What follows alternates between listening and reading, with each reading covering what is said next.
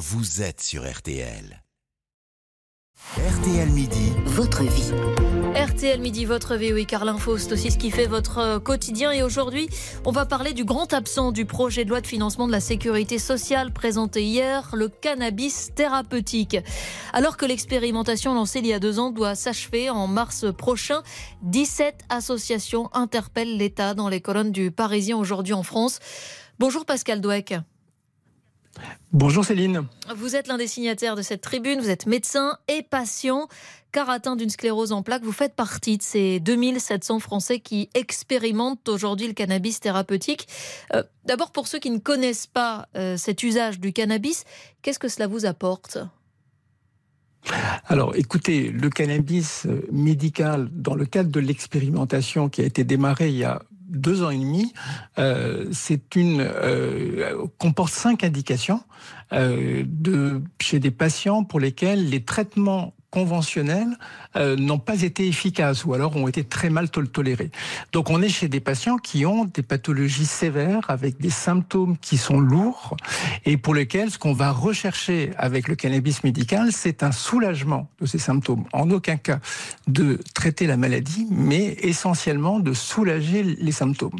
Et Donc pour ce qui me douleurs. concerne, puisque moi j'ai une sclérose voilà, moi j'ai une sclérose en plaques, donc les symptômes qui sont définis dans l'expérimentation, c'est ce qu'on appelle la spasticité douloureuse, c'est-à-dire un, un mélange de spasticité, c'est-à-dire une contraction permanente de certains muscles et de douleur.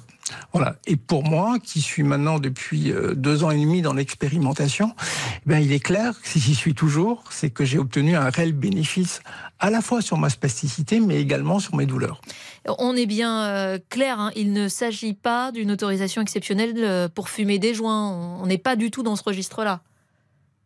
Alors non, dès le départ dans l'expérimentation, euh, le fumer a été exclu totalement, mais par contre a été remplacé par ce qu'on appelle la vaporisation. C'est-à-dire la vaporisation se pratique avec un appareil euh, qui s'appelle un vaporiseur, qui est un appareil électrique qui chauffe à basse température les fleurs séchées et qui permet d'être absorbé au niveau pulmonaire, mais il n'y a pas de tabac, il n'y a pas de papier, il y a vraiment de, euh, des fleurs séchées pures qui sont mis dedans, avec aucun euh, risque de d'effets secondaires avec les produits de combustion. C'est-à-dire qu'on n'est vraiment pas du tout dans le cadre du joint ou de la cigarette. Et ce cannabis euh, thérapeutique, il est prescrit euh, comment? Il est fabriqué par qui d'ailleurs?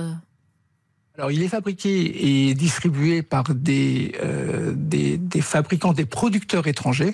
Il y a des producteurs en Israël, des producteurs en Australie, des producteurs au Canada, euh, des producteurs européens. Donc, c'est-à-dire des producteurs dans des pays où le cannabis médical a été autorisé de longue date. Il y a un vrai savoir-faire de ces producteurs et ils sont distribués en France dans un cadre extrêmement particulier puisque on est dans une expérimentation. Les différentes formes qui sont mises à la disposition des patients, ce sont des huiles et puis des fleurs séchées. Les fleurs séchées, encore une fois, sont utilisées en vaporisation avec ce vaporiseur qui l'appareil dont je vous parlais tout à l'heure. Vous le disiez, vous le répétiez, on est dans une phase d'expérimentation. Cette expérimentation, elle doit s'arrêter en mars euh, prochain, 2024. Donc, vous savez comment cela peut se passer après, si vous serez autorisé à continuer ce traitement? Écoutez, c'est tout l'enjeu. La France a été un des derniers pays européens à s'engager dans le cannabis médical, donc sous forme d'une expérimentation, ce qui a été une très bonne nouvelle. Mais cette expérimentation, comme vous l'avez évoqué, elle était limitée à 3000 patients uniquement. Et l'espoir pour tout le monde et l'objectif de cette expérimentation, si les résultats étaient positifs, ce qui est le cas, c'est de passer à la autre étape à l'issue de l'expérimentation qu'on appelle la généralisation, c'est-à-dire donner un accès plus large à plus de patients et à plus de professionnels de santé pour que euh, effectivement l'accès soit le, le plus important possible. Et les patients sont nombreux aujourd'hui à être en attente.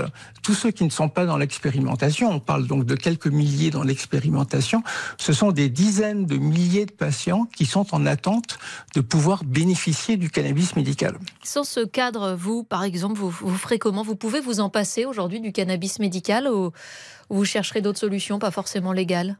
Écoutez, je, me- je ne pourrais difficilement m'en passer parce que ça fait, comme je vous le disais, deux ans et demi que je le prends. Si je le prends, c'est que j'y trouve un réel bénéfice. Donc pour moi, ça me paraîtrait insensé que euh, on laisse dans la nature 2000 patients sans traitement, puisqu'il s'agit de 2000 patients qui ont trouvé un réel bénéfice, un réel soulagement dans le cadre de l'expérimentation. Donc c'est toute la raison pour laquelle l'ensemble, la, la, grande majorité des associations de patients qui sont concernés ont manifesté au travers de cette tribune leur inquiétude sur la suite.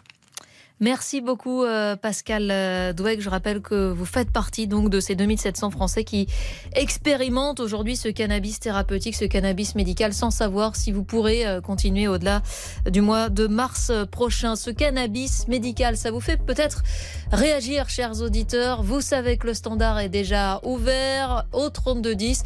Vous pouvez donc nous appeler pour nous parler de ce sujet et de tous les autres. La question du jour, je vous le rappelle, elle concerne cette nouvelle taxe sur les grands aéroports et sur les concessions d'autoroutières. Êtes-vous prêt à, financer euh, cette lutte contre la pollution puisqu'elle risque de revenir in fine à l'utilisateur, cette nouvelle taxe à payer? Pour l'instant, on marque une pause dans ce RTL Midi. L'info revient dans un instant avec le journal de 12h30 présenté par Agnès Bonfillon. A tout de suite. Votre avis compte. Venez l'exprimer sur RTL au 3210.